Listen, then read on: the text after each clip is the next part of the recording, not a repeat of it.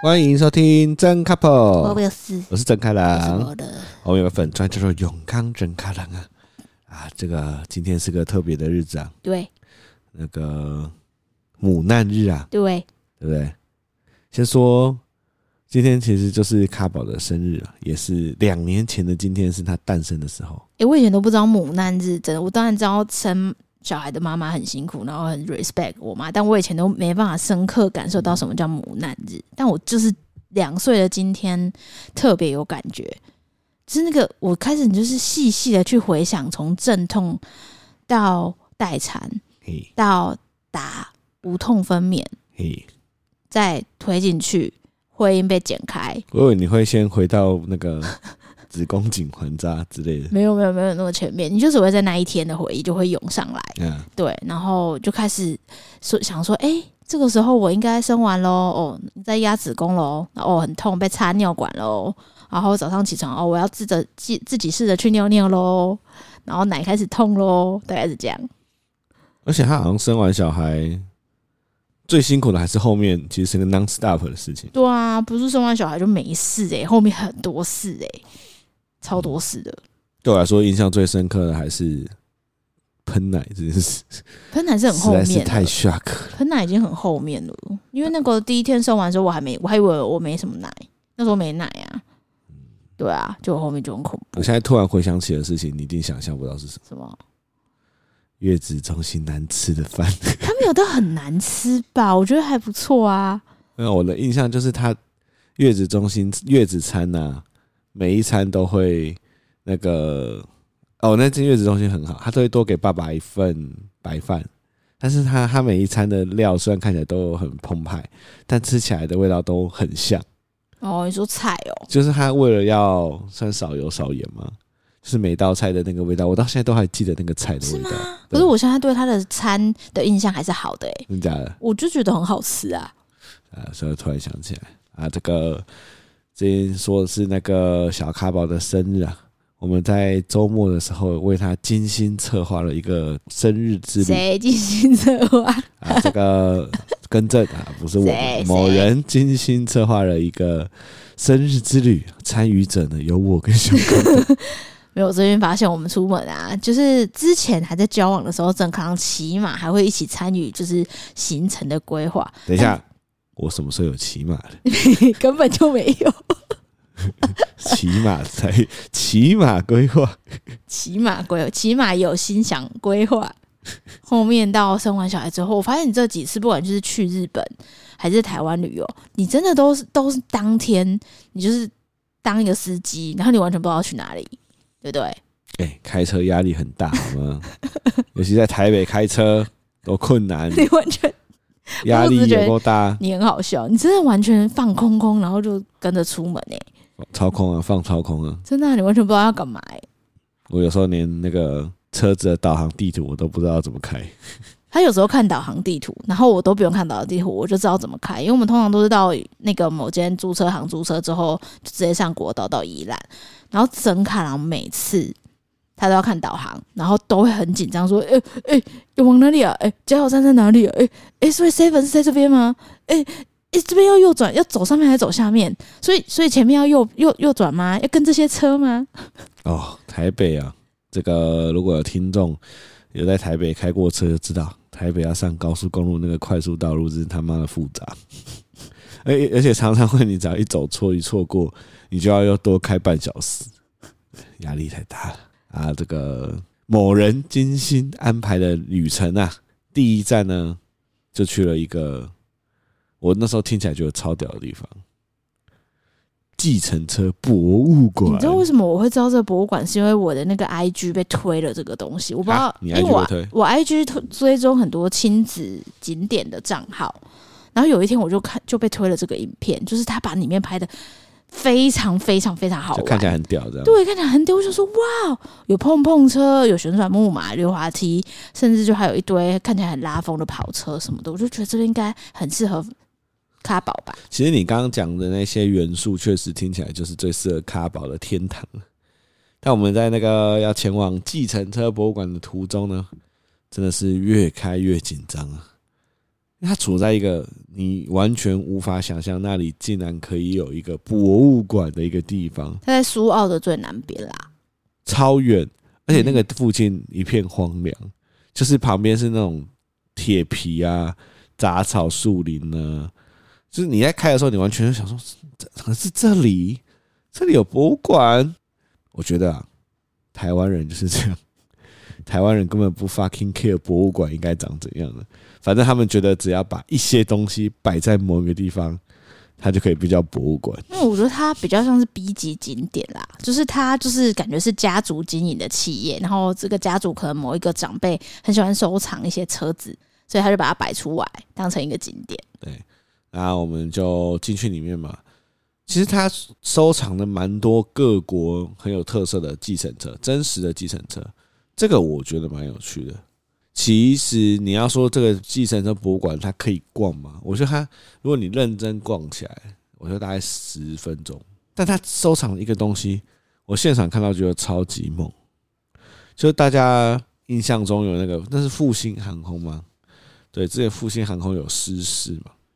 那他在失事的时候，有一个很有名的一个画面是他的飞机划过了一个快速道路，快速道路上面有一台计程车，刚好被他的那个飞机这样划过去。那应该是我记得那个时候有红到国外，对，因为就是那个画面太太难以想象，怎么会有一台飞机就这样划过快速道路？啊，他竟然买到那台计程车、欸，超惊人的！那台计程车的那个大概引擎盖以前那个地方全部都不见了，然后让他把整台计计程车的残骸埋到他的那个博物馆里面放着。我那时候看到超级惊讶的，就觉得哇靠，这东西还可以买哦！因为这东西你知道是没有办法作假的，它一定就就是当下的那一台计程车。我觉得这个是我觉得计程车博物馆给我最大的惊喜啊！计程车博物馆呢，还有另外一个惊喜，就是它的门票。它的门票啊，非常的用心。它的门票是纸做的，但是你可以把它的门票拆开，拆开之后啊，你就可以把那些纸铸成一台车车。大家想象起来好像很简单，但其实它的那个车子超靠北难组合。你是不是没有组？不是我看到我就没有想煮啊，因为我反正我们家呢，举凡是什么换电池啊、煮东西、煮家具啊、煮一些奇怪的玩具啊，全部都是整卡郎的手在做的，就我从来不会碰那些东西，因为太难了。对，我不知道听众有没有组过，反正它就是那种厚纸板组成的那种它不是厚纸板，它甚至不是厚纸板，它只是薄薄有上防水层的一一张纸。对，然后它你就是把那些虚线全部都拆下来之后，它就可以凹凹一凹之后，你就有些地方你卡损、卡住、卡住、卡住、卡住，就可以卡成一台车。听起来很简单，但它最大的问题在，因为我们之前其实有组过类似的，它最大的问题在于它的卡损真的他妈太多了，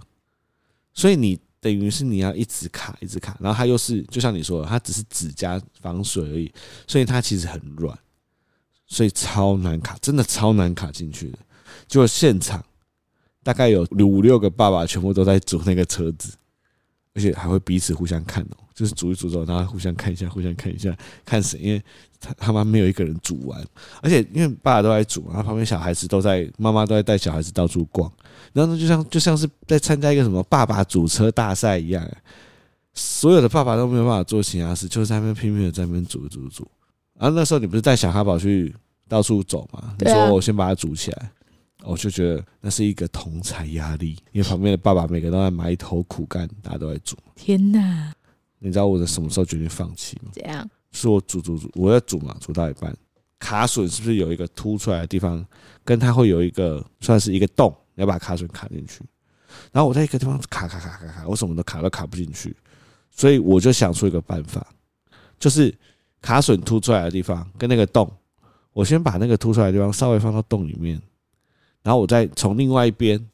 你你懂吗？它我不是用推的推进去，我从另外一边拉住那个卡榫，然后把它拉过来。我就发现了这个方式，我就放上去之后，我从另外一边一拉，直接破掉，真假对，啊的它直接破掉。 ？Oh my god！我怎么可以让其他爸爸知道我把这个东西搞砸了呢？哦，压力太大了压力啦啊太。大了。我看了一下旁边还在埋头苦干们的爸爸，我就决定把这台车给搂搂掉，让它彻底的消失在这个世界上。然后我那时候突然想到一个画面，就是好，你带卡宝回来，说：“哎、爸爸，你有没有把车子煮好了？”然后发现这台车子已经被我破坏掉了，我觉得他一定会很难承受，他一定会觉得为什么其他小孩都可以拿到车 车，只有他啊拿不 一到样车态车？度，他根本 fucking 不 care 那个组 成。所以我后来就决定再做一件事情，就是把揉掉的那些纸直接拿去垃圾桶全部丢掉，就让这些纸直接消失在这个世界上。因为你只要让这些残骸消失在这些世界上啊，他根本就不会看到，他也不会想起来。所以我后来就一揉，然后拿去丢。丢了之后，我走回来的路上，我我看到那个那个座位区的爸爸们都还在煮，我突然觉得我真的是放过我自己、欸， 因为当下各个很多妈妈带小孩在逛博物馆，然后爸爸全部都在煮车了，所以谁先放下这个执念，谁就可以先离开计程车博物馆。啊，这是什么实境游戏吗？对，因为你记得到后来你不是带他过来，然后我说我那个我已经把它丢掉了，然后我们两个就说好，那我们可以走了。走的时候旁边一堆爸爸都还在煮，我觉得其实我觉得那是因为那个博物馆太无聊了，对然后大家没事做，因为你带他去尿尿还是换尿布的时候，你你那时候残骸还没丢掉，你就会放在那边，然后我就换我在那边煮， 我无聊到在那边煮那个残骸，对，但还是煮不起来，不起来，哎我就放弃了。放弃了。对啊，但我觉得如果你的小孩喜欢车子，我觉得那边还是蛮值得去一下的啦，就去看一下。如果他比我较觉得有个前提，如果下雨天没地方去，哦，对啦，对，那边对，然后因为那边还有碰碰车跟旋转木马，所以他凭门票可以直接进去。如果小孩大一点的话，我是觉得还蛮好玩的啦。对，因为小高宝太小了，所以他不能玩碰碰车，他对旋转木马又很反感，他讨厌未知的东西，所以我们就是哦那些，甚至把一一张门票让给别人去玩，对啊，就是他那个 旋转木马一动起 来，别别别别别别别别别别别惨叫声不绝于耳，真的。响彻宜兰的。 它里面最喜欢的就是里面有一个旋转溜滑梯，很小，它拼命在那个小角落一直自己里面一直滑，像一只仓鼠一样。真的是像一只仓鼠。然后其他就哦收藏，然后看到大车就是哇哇哇，大概就这样吧。而且不知道听众知不知道他很喜欢车，因为他应该知道小咖宝就是个车狂、车痴、车迷。其实我们一带他进博物馆，映入眼也能看到那么多车的时候，他这样子哇哇哇哇，完就结束了，对，差不多。对不对？对就，是他的那个开心感拉上去之后就结束了。就是他对于车子出有停在那边，他开心一下，但是他其实没有要研究车。我觉得他是喜欢多样化的车，我对自己观察，他不喜欢同一种类。譬如说，我们在过去的路上有看到那个挖土机，他就很兴奋。我后来觉得，他可能以前喜欢车，但他现在逐渐长大到两岁了，所以他开始喜欢奇怪的车。因为他以前在路上，他看到车就很兴奋嘛。现在是要看到一些不同的，比如说消防吊车救护车什、么车吊车对、挖土机，然后长得很特别的，他才会特别兴奋。没，错，所以我觉得他的年年龄在成长，没所以他可能错看到计程车那么多，他已经没有感觉他无了。感。他一开始看到计程车都很兴奋。对，在计程车、计程车、对计程车，对，现在开过去就呃哦，挖土机。对对，都这样。 对啊，所以这个计程车博物馆啊，我个人是觉得还好啦，没有一定要去。还好啦，还可以啦，就看你自己，看你们自己觉得如何。喜欢车又下雨就可以去一下，然后去离开计程车博物馆，就去了一间我印象非常深刻的一间餐厅，就在旁边。就在旁边嘛。它叫什么？我也有点忘记 了。其实我也忘记什么山的，对，那为什么会很印象深刻呢？因为它那间餐厅看起来就像是那种会爆满的餐厅就，爆红的完美餐厅的类型。爆红完美餐厅对，对，就是大家可以想象是那种老屋，外表看起来就是老屋，那矮矮的，啊，里里面呢就是各种呃老屋重建之后的咖啡厅，这种通常都很红，所以我们很早就定位了。就我们那天去，只有我们一桌，我其实是觉得，诶，只有我们一桌，怎么会这样？啊，服务生就上来了，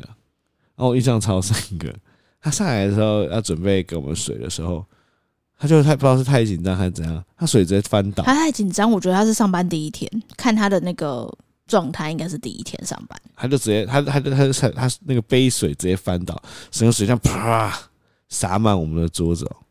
但就像你说的，他的那个反应啊，还有那个感觉，他就是一个很生涩的服务生，所以我们就也没有责怪他。虽然他的水把小卡把书弄湿了，但我觉得好算了，没关系。他后来呢，就是在那边擦擦完之后就开始点餐啊、上菜什么的。我觉得吃的东西都还 OK，但是我因为我们那时候有跟他说我们的副餐要去冰，但他送上来的时候都还是很多冰块嘛。那我就跟他说我要去，我们要去冰。他说哦好，可是去冰都会饮料会有点少、哦。我说没关系没关系。就他把冰块弄完之后剩半杯，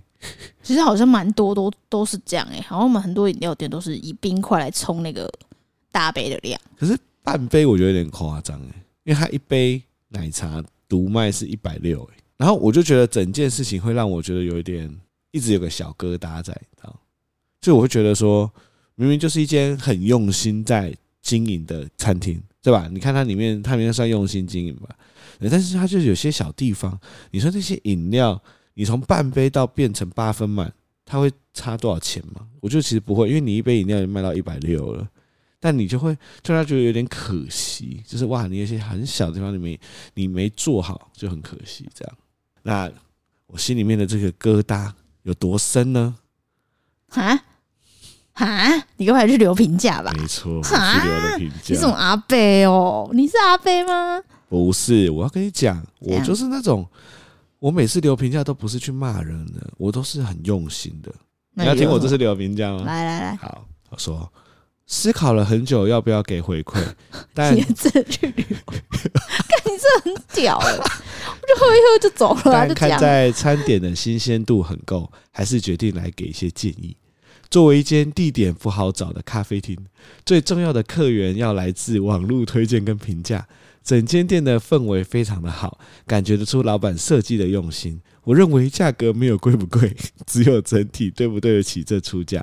一开始店员上水的时候不慎打翻，把我们自己带的书都浸湿了。从店员的反应可以看得出很生涩，而且没有什么经验。我那时候觉得可能是来打工的学生或是亲戚来帮忙的，就没有多说什么。不过后来希望饮料可以去冰，但他忘记了。我们提醒店员之后，他把冰块塞掉，只剩下半杯。服务的理论有一个叫做“风中定律”，人们对体验的……干，我现在自己念觉得好耻哦、人们对体验的记忆是由两个因素决定，即高峰以及结束时的感受。如果为了节省一点点的饮料成本，让客人在最后要结束的时候拿到一杯价格快两百元但不到一半的饮料，这个就需要老板好好思考一下了。做餐饮业很辛苦，也感受得出这里花了很多心思。如果因为小地方忽略了，导致客户无法推荐，那就真的很可惜。请问他有回你吗？请问他有回你吗？我 自己念自己就好吃，天哪，他回了。他回了哦、哎，真的很谢谢你用心的回馈，不断进步是我们店的宗旨。的确，那位是一个攻读生，所以不小心造成了不理想的服务，我们会虚心检讨，真的很抱歉。另外，我们的玻璃杯因为有四百二十 ml，比正常一般的容量大，去冰后视觉上看起来会减少很多，这点也请见谅。如果有需要赔偿您的书本，请直接与我们联系，也希望能再次服务您。这还有回应呢、不错啊，我觉得他回的蛮好的、啊这就是一个什么良性的交流嘛，对不哦啊天对哪！？如果我不我看到这留言，我会猜这背后应该是一个，就是平常不会跟人家讲话的，可能宅男或宅 女，然后就是很命，就是很命。我的用词有很不是密你吗？特你特意还绕了一个什么理论哦？不用吧， 那个理论有点有不点是多哎、因为我一直在思考，我为什么这么在意这件事情，哦，就是因为第一个。我就像刚刚讲的，什么叫风中定律？就是你在一段体验里面，其实你你整个过程你真的不会记得，你只会记得最印象最深刻的一件事情，以及你结束的那个时候。举例就是 IKEA 为什么要在最后给大家吃一个超便宜的双淇淋，是因为它要让让大家在结束的时候有个很很好的结尾，所以它它那个双淇淋就是不是赚钱用，是给你一个好的感受用的。然后我们去这间餐厅，它给我的高峰就是那水打翻嘛。然后它给我结束时的感受就是它的副餐只有半杯，所以就是它其他东西再好，我都觉得我我我对这一间店的印象一直觉得有一点不是觉得太好， 所以我才我想眯着眼睛 看他， 我才用心的打出来，从十二点半打到一点。原来你在厕所那么久都是在打这种没错评价。来认真的给大家回好馈。啦，还可以啊，还可以。我觉得你他，我觉得算是正向的回馈啦，就是你有回讲出你的心声，然后他有回应，而且我觉得他蛮蛮有诚意的。是其实那间店，我觉得真的虽然位置不太好，但是我觉得它的 view 还有它的整体感受对我来说是好的。餐厅很用心，对啊你你就你知道老板是很用心的把这个从老屋做成一个餐厅的，对吧、对啊，而且它有个地方是它有一个游戏区，对蛮亲子友善的。对对那边对收藏了非常多的桌游跟小玩具，我觉得很蛮适合带小朋友去的。是不是你就觉得他其实是有用心的、啊？我觉得我的感受没有到你那么差耶，我觉得就嗯哦，哎、我也没有给他，我也不是什么给他一颗星诶、我给他哦三颗星诶、可能到可能有四颗，没有到三颗 吧。哦，还是我在服务。嗯嗯，好吧， 而且你知道，我发现我这个很喜欢讲一堆讲一堆乐乐等的话，那在你像是一个七十 Google 岁的阿伯讲的 话，但你知道你知道有一百多人追踪我的评论吗？真的大假家的。太爱看我连这样废话 了。因为你之前在那个北横之星留言也留乐乐等，我在北横之星的那个留怎言，样？一千多人看过，我、真的、哦、三十几个人按赞。哇，哦，我真的好像老是不是人，你这样子可以在 Google 评论上闯出一片天不？是，我真的好像老人。我超们想，你超打想 成，一个评论，然后很多人按赞说：“哎、你看我的评论，告这两个超想。可是 Google 狗 Map 狗。 Google Map 最近我觉得做得很好，因为它有点在解锁，它 Google Map 是你评价，然后你可能附照片或是回别人的留言，它会慢慢解锁你的等级耶。对啊，而且他对啊都会一直记心说你很用心，很对棒、啊，哦。对啊，对啊，对啊，我觉得蛮厉害的，啊很像你在玩一个游你戏。帮助了很多多人，人怎样怎样，很对啊棒，对啊这样没错，对啊，好啦， 好，这是我谢们谢的大家听一个七十岁阿伯的评 论。好，再来，我想一下、哦，还有什么印象深刻 的事？再来呢，我们就离开苏澳，好，，对，我们就离开苏澳，因为这时候呢，嗯小咖宝处于一个，他每次出去，我们都要考量到他午睡的时间，他那时候处于一个快睡着，但是好像又很活跃的状态，所以我们就想说啊，不然就回回民宿睡一下好了，所以我们就要从苏澳在北上回礁溪，预计是对这样因，为我们住礁溪，对，就没想到他上车之后就睡着了，不是睡着，是 断直接点，断断 片。他就断在那个哦汽车座椅上面，这时候我们就想说，干，现在开回去，他睡一睡起来之后，他又是一尾活龙，对，然后我们不能然后我们两睡，个累得半死，没每次错很常这样，很常这样欸、就是我们看到他很累，很想睡觉了，我们就决定终止我们的旅程，然后要载他回去家里休息。然后他在路上就睡到断片，然后回到家之后，全家他精神最好。对啊，我就很想睡，然后他又一直玩，然后我就对觉得啊、所以我们后来就决定，我们就是让他在车上睡觉，我们直接驱车前往我们的下一个目的地回潮农场， ——回潮农场。其实我蛮喜欢的、欸，回家的回潮嘛，对不对？对啊，其实我觉得宜兰一直以这种农场著称，但是我们其实很少去，我们其实没去过什么很因为我们怕人很多的地方对，，因为我们不喜欢人很多的地方，所以这次算是我们第一次尝试想要去，因为很常跑宜兰就知道嘛，这一个算是农场的这个这叫什么啊农系农场大县、水豚大县，对，就是农场的这个传统啊，是从某个阿嬷张美阿嬷开始的，所以那个甚至不是一个阿嬷，他只是用阿嬷来包装这个农场而已。对，反正就是张美阿嬷开启了这个哦，我知道这个是什么了，这是宜兰的水豚战国时代， 对，对不对？没错，这是由张美阿嬷开启的。那这个水豚啊，我们之前去宜兰住民宿的时候，宜兰民宿老板说，因为张美阿嬷的水豚爆红之后，每一个农场都要想办法买水豚嘛，一对三十万。我们今年去，已经一对要一百万了。你听谁讲啊？你说什么？你说一百万？对啊，那个我们这次住的民宿的老板，哦是哦，对，哦，他跟我说，现在已经一对已经要近一百万。所以我只要溜进去偷一对，我就现赚一百。 是我，你有看到水豚本人吗？对对对，你你要怎么投？ 你就拿那个蔬蔬菜啊，然后嘞？然后你就引诱他啊。你知道他光是要走到大门就要走多久？好，哦我就拿很多很好吃、很新鲜的 蔬菜，然后我准备一个大笼所以走子，超慢。我准备一个大笼子，然后我就让它走进去。反正我们那时候就就是先去回潮嘛。你最印象深刻的事情是什么？没有，因为我去农场，第一我不喜欢人很多，第二我觉得我蛮重视动物的环境，就是我蛮重视那种动物的心情跟环境。我希望他们是在一个很好的环境里面，然后人进去也不会有那种你知道满地排泄物啊，味道很难闻啊等等。因为我觉得那也代表他们的生存环境不太好。对啊，我很有重视这个，曾经有看过有些农场是，他把动物就全部都关在关在栅里栏，面，对啊，有点像是你只是去参观他们被关在栅栏里面的动对物，那种感受就不太好，因为动物本身看起来不快乐。对啊，对，对，而我觉得回潮农场没有这种感觉，因为动物大家虽然是有分区啊，但是大家好像活动的地方稍微大一点。对，我觉得我觉得他还蛮酷的，因为他是我礁溪一个在地，哎、就是小兰哎、小兰推荐的、然后三上一姐节小小兰，哎、哎、三姐小兰获得蛮多回馈的、欸，对耶，对啊，很多人都不知道为什么大私家讯对我对这个议题很有兴趣，对啊，我对那个明天回去公司，我遇到他的话，我再跟他 问一下，他跟他的朋友到底亲亲了没？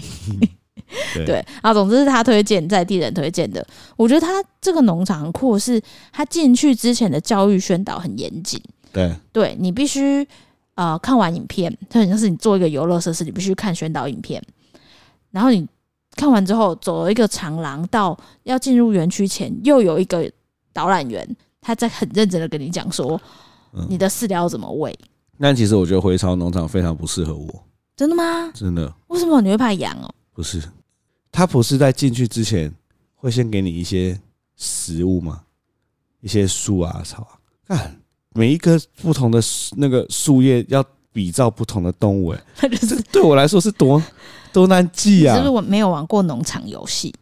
你是不是没玩过那种你知道农场游戏就是什么东西要给什么东西吃？我我我完全没有预料到我要这边要动这么多脑，因为他就是他会先给我们一个长比较长的树，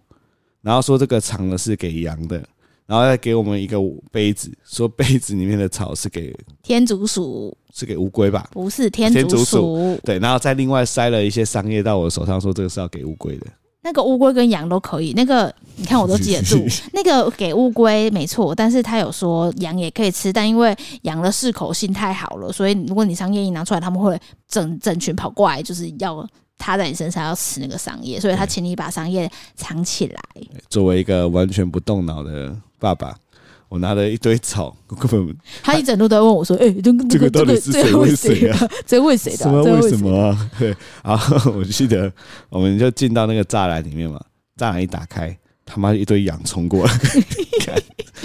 我我刚刚记得这个什么草要给谁吃，我完全忘记了。然后那个饲养员，他是饲养员吗？对 啊，他就说：“那个你手上的那个是给羊的，给羊的。”然后我就直接为什说么给没羊， 我就我就我就倒过来给他们吃啊。然后他就说：“不可以一直给那些羊，羊有口水病。”我第一次听到口水。 对啊，他说，他说，因为他跟我们的那个很大根的那个草，他说不可以一次把所有的草给一只羊吃，他说要分开一根一根的给羊，因为羊只要 A 羊吃了之后，B 羊就不会吃 A 对羊了， 蛮酷的，我第一次听到哎、羊有口水病对。啊，我第一次听到哎、 结果因为太恐怖，哎、你知道那个画面很夸张哎。我完全，我那时候还是有点想睡觉，然后手上拿着他妈一堆草，我根本不知道发生什么事。然后一进到栅栏里面，你就看到一堆羊冲过来、 哎那羊的那个眼眼神有多哦坚毅、就很啊？饿啊，对啊，冲过来，然后羊就直接站起来，两只手就，哎、它脚它是脚算手还脚啊，脚，两只脚就像趴到我身上，然后就直接要吃我手上的那一堆草，我哪吃哪有时间还没一根羊吃一根草？哦，就等我发现的时候，我手上已经没有草了。对啊，你真的是一次梭哈哎、超生不是，气我，是吓到了， 我尖叫的花容失色。傻眼。然后他那个喂完羊之后还，还有什么？有羊、乌龟嘛，然后还有水豚嘛。羊、乌龟、水豚还有鸟，还然有哦后我记得，我们要对去水豚园区的时候，门一打开，就看到有只水豚走哎、出它就慢来，慢的走出来，然后因为我是我开的嘛，我就它就走出来，哎而且它然后走的很理所当然对的，，然后就我就像是要去尿尿一样。对，然后我就看它。然后我就想说，哎、那个门要关嘛？可是这样好像会夹到它，对所以我就很有礼貌的帮它 开门。然后后面的四鱼远的冲过来说：“你怎么还帮它开门？” 说水豚逃走了，啊，你还帮它开门？然后不是，我就想说，哎、可是可是不是啊，不是我我当下的那个状况是， 对啊，你打开门的时候，它就水豚走就出慢慢的很走悠出哉的来走出来，你也没办法关对、啊啊，，因为我关了会夹 到他，对，我不我不想夹到他，对啊，对，哎这也没办法他。就他就默默地走出来，他好像是很理所当然的走反出正来，对，就像就像我说的，他好像想要去想要去喝个水，回对，去他上个就觉得哎去我要尿出尿去一一样， 下，回去抽根 烟，这种感觉。后来哎，对，对比较像我去抽一根烟。对，然后他又被赶回来，对，而且他是那个他先慢慢走出去嘛，然后司议员跑出来想要用食物把他引回来，他也 不吃哎、他不吃啊，他真的很想抽烟的感觉，对，他觉得哦演够了，我想抽烟休息一下，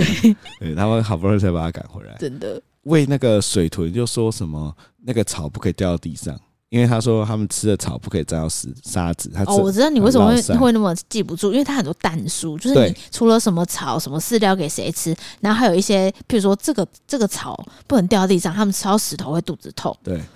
羊吃的那个草不可以握太上面，不然你会被插到手。而且他们还会有一些羊的很仔细的说明，就说哦，有脚的羊妈妈代表它刚生完。他比较凶，对它比较凶，所以要小心。然后，对譬如说小朋友如果身高一样高的话呢，就最好还是抱起来对。之类的。然后你还帮小嘎宝穿着一个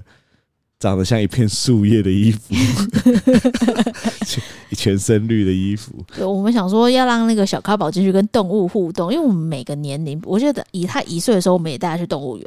我们就想说，哎、应该可以接触吧。然后他一岁半的时候也带一一岁半带他去木栅动物园，然后想说他应该有一些会可以看得懂动物之类，他好像也都没什么反应。我觉得他蛮无感的，对他蛮无感，然后但这次蛮有感的，想说两岁应该可以再尝试一下了吧？对这次算有感，算但有是感是尖叫的有对，感是。啊，不要不要不要不要不要啊，不看要到水豚，不要不要， 看到什么都不要。 对，因为要摸水豚，不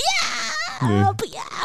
他好像对那些动物有一种恐惧。对，不知道为什么，啊，水豚完了就是去看狐獴嘛，他好像对狐獴也没什么 feel。他就是没有哦对，但后来我们就进到了一个我觉得我这一次在回潮里面最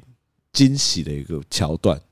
就是它有一个算是温室嘛，小鸟园啦。鸟园，嗯，然后它里面的鸟全部都，因为它那个温那个小鸟园很大间，所以里面的鸟就是让它们自由飞来飞去，然后它就给你一些饲料，你只要坐在那边把饲料放在手上，鸟就会飞来你手上吃饲就料你，就会变白雪公主，那个感觉蛮特别的而且它的鸟不是随便鸟，它鸟都是非常颜色非常漂亮的鹦鹉，哦，它是鹦鹉哦那是鹦鹉啊，哦，是哦，对啊，那是鹦鹉吧？那感觉那不个是吧？它是鹦鹉吧？它应该有很多种鸟吧？哦，可能，但颜色都很美，对啊，对。然后我们后来就把那个饲料放在小卡宝的手上，然后我们就举着。其实两岁的小孩，你让他意识到饲料放在手上举着鸟会飞过来，其实有点困难。我们好不容易让他知道说这个，因为我们只要给他，他就把它丢到地上，到地上掉到地上。好不容易让他知道说这个饲料要拿着，我就靠着他的手，然后说你要拿着鸟才会飞过来。然后好不容易听懂之后，就让他有一个手这样子往上拿的姿势嘛，然后把饲料放上去，我就从下面握着他的手这样打开。这五绝五分钟，没有一只鸟想要鸟 我们，我们父子俩就这样子，有没有鸟要来？有没有鸟要来？我感觉到他慢慢的觉得有点失落， 因为旁边大家都是手上都超多鸟的，你自己手上有很多鸟啊、其实一开始进去超爆多鸟的，哎、其实我有点吓到，因为我其实没有，我对鸟没有什么特别喜特欢别喜欢，我就觉得哦鸟这样，所以我也没有预期会有鸟飞到我手上，但是它真的就是我一进去手一往上升，起码有四五只鸟都在都在吃我食物、哎，对啊，对啊，他就飞过来停在你手上，蛮猛的，但是我跟小咖宝两个就有没有鸟要来 吃啊？就后来呢，还都没有鸟要鸟我们，但你就很好心的，你先引了一只鸟过来，然后再想办法让那只鸟停在我们两个的手上，对，就完成了一个我算是他生日的一个纪念啊。有一里只程鸟，碑，一对只小黄鸟，一只鸟飞过来，在他的手上吃没错饲料，对啊，所以这个回潮就差不多这样。可是我觉得很不错哎、就是它让两岁两三岁的小小孩可以有一些不错的体验，对啊，对，虽然不会到大小孩，因为大小孩就觉得啊，那边就是鬼吼鬼叫啊，乱喂一通啊，但小小孩就会觉得哦，有点温馨，这样没错。蛮推荐的。那呃除了这个之外啊，还有一个行程也是我印象很深刻，因为我以前听到这个行程我就超不屑，叫做鱼吃饺，是温泉鱼 啦，温泉鱼吃饺，到底什么样的心态会在会会安排这个旅程。我高中的时候就看到温泉鱼吃叫我第一个就排啊。我高中旅避旅的时候，我们就我还记得印象很深刻，那时候我们就去宜兰，然后说宜兰礁溪就是没有几间温泉鱼，那我们刚好住的那间饭店就有温泉鱼，啊、就一群女生就是给鱼吃脚啊，很刺激耶、很很有趣啊。对我来说，鱼吃脚就是你走到一个地方，你把脚放到这样感觉很脏的水里面，然后让一堆鱼在那边吃了你的脚，就是这件事情到底它带来的对这个社会的价这值是是什体么？验，这是一个体验，好它吗？要体验什么？ 体验你的脚被鱼鱼吃啊，为什么要体验？而且有趣啊。哦，我我那我真的不懂，但是这一次呢，某人就很坚持，一定要再安排一个鱼吃脚。因为现在礁溪的那个温泉鱼产业其实蛮发达的，就是他们其实根据我的研究，就是他们其实有分，有分对啊，他们鱼池都有分大小大小鱼池啊，然后甚至会有那个洗脚池啊等等，就是还蛮卫生，甚至会附毛巾跟水，让你可以在那边待很久。我那个高中的年代是，它就真的就是你刚刚讲的，就是一个大池，然后就都是而且通常那种鱼都就水就看起来对啊脏对啊脏对啊的，对啊，那个年代是这样，但现在已经不一样了，因为商业化，所以所以我们就我也是人生首度体验鱼我吃傻脚。眼 那不知道有没有听众有体验过？如很果多啦。如果没有的话，我可以稍微讲一下现在的状况。呃，一间店里面啊，有分成各种池，小鱼池、中鱼池跟大鱼池。啊为什么要这样分呢？因为鱼它吸力是有差的，可以想象成，如果是吸尘器的话，就有轻、中、重。所以呢，你如果跟我一样从来没有被鱼吃过脚的，就先从小鱼开始，对吧？还有你很怕养的话，建议还从小鱼。我其实对于鱼吃脚这件事情，完全没办法想象它到底是什么感觉。但我想生下去的那一刻，我才知道说，干它很像被电到、欸，就是啾啾啾啾它啾很像啾那啊！种很小的微型的小电波，在你的脚上一直在打电波的感觉，对啊，超诡异的。会吗？我觉得很可爱啊。我觉得它就是一种天然的医美的感觉，就是他在亲你的脚皮，大哥。，对。 但是那种感觉真的是，它如果不小心吃到你的那个脚趾的中间啊，或是脚底啊，那超痒的、欸。因为我们本来想说让小咖宝体验，所以我们先去小鱼池。对然后他一开始看到鱼鱼就很兴奋，就鱼鱼鱼鱼，我就说：“那你要被鱼吃脚脚吗？”他就说：“好。”我说：“那你真的要被鱼吃脚脚哦？”他说：“好。”然后我就想说：“诶，不错哦，这个开头。”就我们就过来脱袜子、脱鞋子啊，然后就把脚脚伸进小鱼池啊，就他好像就伸下去一下，我就我发现事情不对我 劲。好像有看到有一只鱼去吃它的脚一下， 它整个叠起来，干， 吓死哎、欸！要对吓死！然后从此巨放他的脚，它的脚连碰到水都不碰，对，对，所以它后来就啊，不要不要不要不要不要不要，它就不敢再放下去了，就变我们两个在那边给鱼吃脚 其实，我发现那间店蛮多小朋友的，很多非常多小朋友，嗯，蛮多的。爸妈都带小朋友去体验。但我们后来也勇于尝试的去那个大鱼池，我觉得大鱼池吃的那种感觉就比较像是鱼吸脚，就不是鱼吃，哎、超痒鱼哎、吸脚我真的一直在那边狂笑哎、真的超痒哎、真的很痒，真的很痒哎、而且那个鱼有五颜六色嘛，黑色的鱼啊，吸起来特别大力，真假的不知道为什么，嗯，就吸吸的时候你会你会感觉到它这样的那种感觉，但是我觉得鱼吃脚啊有个最大的问题，大概五分钟之后。你就不知道你自己坐在那边干嘛，那我觉得很可爱啊 你觉。得很可爱？我就会跟小高宝说，你有看到什么鱼吗？就是跟亲子互动啊，聊天啊，拜托，超多情侣去那边好不好？你没有看到我们要离开的时候，那对情侣在那边，哎、你看你的脚好脏哦，都是鱼，你看我这里都没有鱼，什么他们那边打情骂俏，然后哦好我不好看？到他在我们对面，对啊，拜托，那是非常好培养情趣跟亲子乐趣的，好不好？你们 OK 不懂，七十岁的阿伯，脚皮超 臭的，嗯你又知道我脚皮很超臭，多鱼的啊，这是蛮多鱼来吃是的。啊，对啊，啊，反正就是鱼吃脚就是这样。那我们结束鱼吃脚之后呢，就在走出去的路上啊，就看到了一堆那个叫什么？就是火，就是我们小时候去夜市都会有那种可以花钱投钱的那种小火车，轨道是圆嗯轨道式形的，对对对，然后你可以投钱，你可以绕个几圈这样，但它那个绕的圈就很小圈的那个。啊，小咖宝看到就很兴奋，他就说：“我这我这我这！”他就冲到那边，然后就准备已经要搭上去了嘛。然后那时候旁边的老板看到就有一种“哦哟，有人上钩了那种感觉，就是小朋友要做。但是因为我们两个已经被他骗好几次了，就是他每次看到路边的那种要投十块钱可以坐的那种车子，他都说他要坐，然后我们投完钱之后，他就马上逃走。他只要一动，他就马上逃走论。胆小啦，他就走过去说他要坐火车嘛。这时候某人就开始说：“你确定要坐吗我一直问他，我就说你要坐火车吗？会动要哦？”，然后我们我们模仿一下那个感觉嗯。哎，我是小卡宝，哦我说火车，火车，火车，你要坐火车吗？要会动哦，好投钱了就会动哦。你要好坐会动的火车吗？好，确定？好那我要投钱喽，那我好真的要投钱哦喽。 好，然后这然后时候你就就投了十块，对，然后你就是去说会动哦，再投了就哦要动喽， 好，然后就再又投了十块，对，然后你又再问了一次，投下一次就要动哦喽。不要，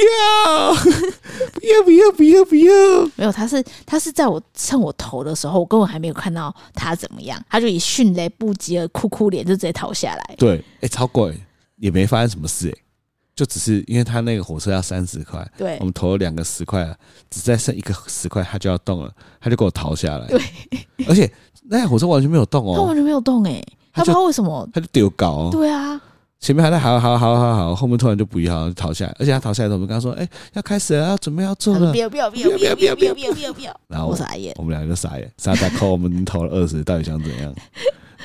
然后我们按了退币，又不能退，对他不给退，老板在旁边什么话都不 讲。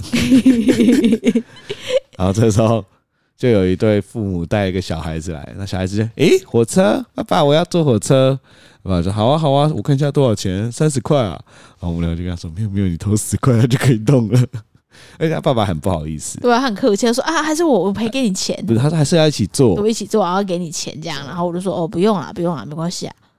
到这个时候，小卡宝都还在不要不要。不要对啊，我要我甚至要把它放上去哎、他一直扒着我跟无尾熊一样哎、对，然后后来就让那对哎、父子啊，开心的用十块钱坐了火车，对不对？至少有人要做啊！我超尴尬，我超我其实我最怕的是他说好，然后我三十块投下去，他一动他就说他不要，所以那个火车就被空转。空转，嗯真对的我觉得那是 个空很浪费。真的是空转。对，接下来，我觉得他有点学坏，他后来去看到每一台车，他都说他要去坐，但是我们只要不给他坐，他就又坐在上面。我觉得他很北蓝哦，他说我要坐什么，比如说他看到那个车子，他就说车车车车车，他就要爬上去嘛。然后他爬上去之后，他会坐好，两只手放在方向盘上，然后转过来用他的眼睛看着你，车车车车，就好像他已经准备好要玩了。那你只要准备投钱，他又突然又不想坐了。他就会怕，他就会怕。所以我们后来想出了一个解决的方法，也分享给听众，就用手这边摇一下、摇一下、摇一下， 假装有投钱， 不然你只能这样了，对吧？对，而且我上次好像他上次也是做第一次他，我们不知道他会这样的时候，我们就是有投钱，他就投下来，我们有录 IG 的行动。但有很多听众说他们家小朋友也是这样，就是想做不动的，对，就是他们只想做不动，然后一投钱就逃就逃掉，我吓就到觉得逃蛮走兴趣，蛮蛮有趣的、欸、这个。对啊，我觉得他们没有预期到他会动。对，就算是他看到你投钱，他也不知道之后这个东西会动，所以动起来他们就会心生恐惧。就是我的依然性就结我 束们一开始还有什么特别的事吗？啊。哦，我们去那个市场买了三件熊熊裤。哦，就是因为卡等一宝下，为什么需要买熊熊裤 呢？这就要回归到一件事这情样，啊就是我们那个时候在民宿啊，然后这时候某人就突然尖叫。其实你每次尖叫，我都觉得会有遇到什么事，因为什么事都买得到啊，台湾什么都很方便啊。就说：“哎、我忘记带他的裤 子，看裤子、哎，怎么会忘记带裤子？哎、又要排行程，又要安排时间表，又要整理他的东西，多累啊！啊，啊，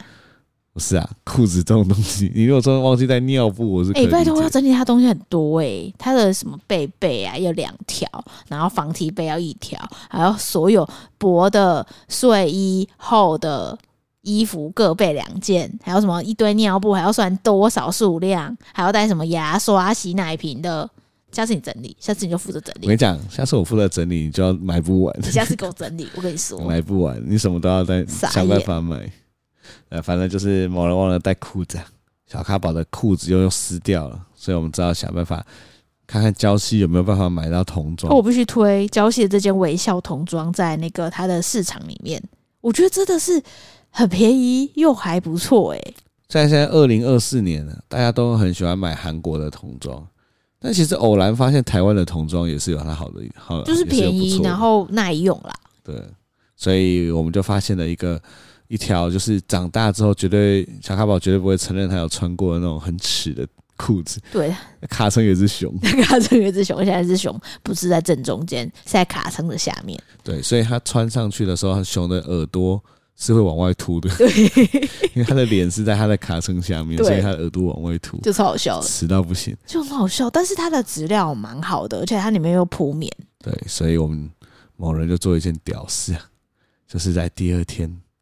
又叫我开车载他回去那间微笑童 装，他直接把那个熊熊裤包色，熊熊裤包三个色，咖啡色、米色、绿色，直接包色，当他睡裤啊，刚好韩流来了。很可爱耶，没有，我就是妈妈妈看到那个裤子应该都会疯掉，因为太可爱了。我们铺上 IG 的时候，超多人说这超适合开团购，对啊，真的耶，还是我就批一些货来卖。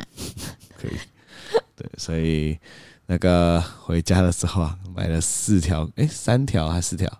哦，因为我一开始是买一条熊熊裤跟一条正常的牛仔裤，然后也是铺棉的，诶、其实材质也很好诶，嗯，它那种裤子材质都很好，哎、而且我也忘记跟大家讲，一条一百块，才一百块超夸张。 ，Uniqlo 的裤子都要一百多了。对，一条才一百块。对啊，哇，Uniqlo 没有铺棉裤都一百多了、欸，它这个很厚的铺棉才一百哎，没错，真的是不买不行哎、没错，对，所以推荐给大家，如果你们去宜兰礁溪的话，推荐微笑童装 可以去包色那个熊熊裤。包色熊熊裤。虽然里面那个卖卖衣服的阿姨就是脸很臭，但是她其实人也蛮好的啦。对，你还有想到什么宜兰的事、有趣之我事觉得？宜兰还好，但我比较想分享今天我们大家去亲子餐厅过生日，因为今天我们晚上带他去亲子餐厅，那间亲子餐厅是大树先生的家，就在古亭蛮有名的亲子餐厅，之前就很想去朝圣，那我们就邀请了他的同年同月同日生的小小兄弟，就一对夫妻。跟也是他们的儿子，然后一起去。我觉得那间亲子餐厅给我的感觉，如果你说你刚刚那个什么风中定论哦，还是什么的，风中定律。对，定律，对我就觉得他给我的体验都很好，嗯，就是从一开始，因为我最印象深刻的是他的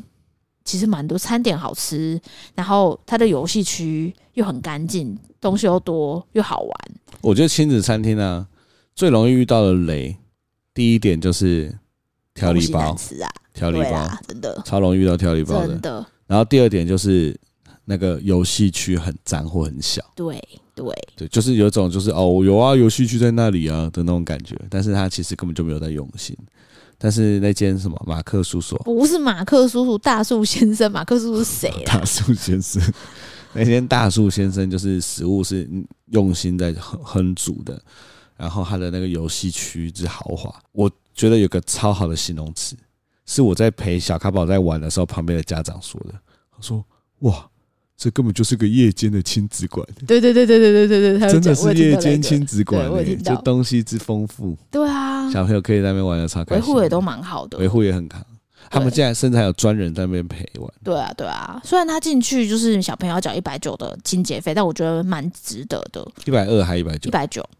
对我觉得那是因为可能有些小朋友他其实不会想要去那边玩了，嗯年纪太大了哈。也有可能嗯，对啊。但是我觉得那个一百九换来是一个好的环境，甚至还有一个专门的陪玩姐姐在那边。她她虽然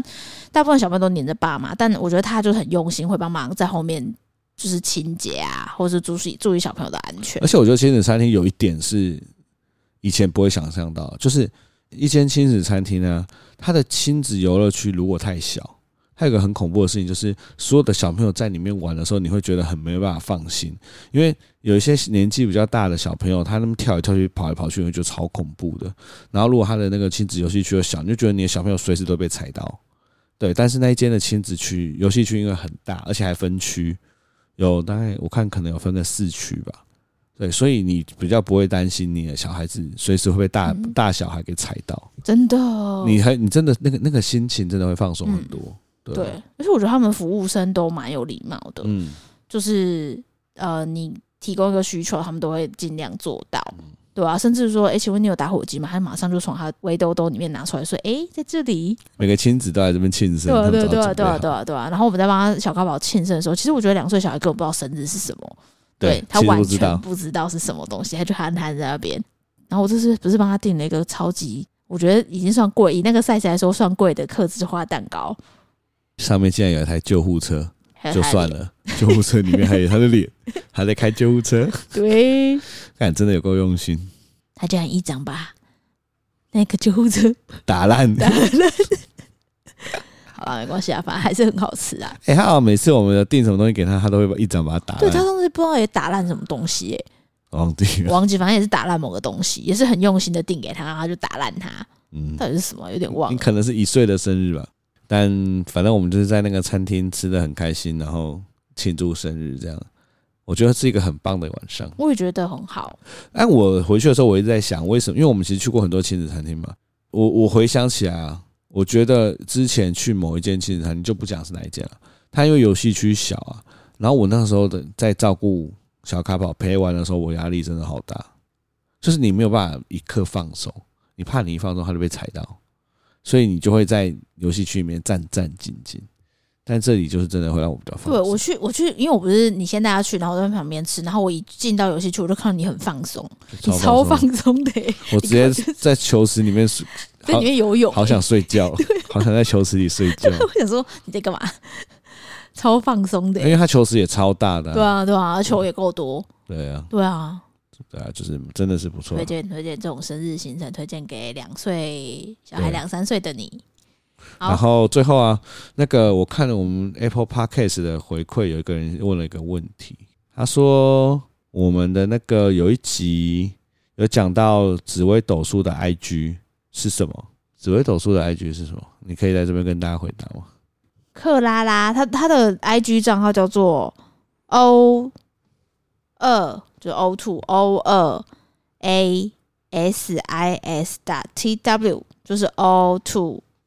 A 哦看 S 到了打 T W，克拉拉，克拉拉，对对紫薇斗数。那这个感谢这位听众啊，也好久没有人问我们问题了。欢迎大家有任何问题都可以在 Apple Podcast 给我们五星好评哦。我觉得最近很感动的是，某天深夜突然收到一个抖内一百块，他说他上面只留言说从第一集听到现在，干这虽然是只有一句这个留言，但真的是你对知啊，道触动我们心欸、我们有多少从第一集听到现在的听众？你们可以真的留个言吗？ 这真有的这种很不容易耶、有这种人哦、因为我们已经录了快一百六了，对啊，那个在我们心中造成的震撼跟感动，大概远远超过这那个句价值。话应该有一百万吧？对，对啊，很谢谢那位朋友啊，朋友。对啊，那我们今天点的歌就是周华健的《朋友》，干超烂的， 不行吗？我没有点过这首歌吗？呃，应哦，不该能点哦。可以，但那你可至少给我朋友呃一生一起走，那些日子不再有。一句话，一辈子，很符合吧？对吧？我每次都会有突然有感触，就点了一首很符合的歌。 你要点朋友给大对，挖家，点朋友给大家，当做你儿子二两岁生日的歌。可以啊，可以啊，哦也可以，因为他今天也跟他的同年同月同日生的朋友一起，啊，对不对？没错，哦，好了，那今天就录到这边，谢谢大家，